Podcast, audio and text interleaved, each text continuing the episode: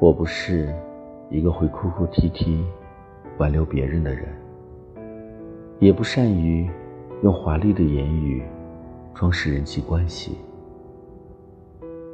我只会很笨拙的把思念埋在发间，让野风吹拂，雷雨浸润，看着它恣意抽长。